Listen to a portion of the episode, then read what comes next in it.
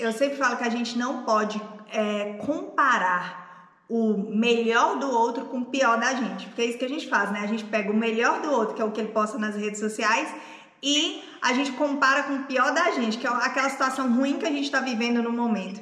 E aí a gente tem que tomar cuidado, porque as comparações precisam estar iguais.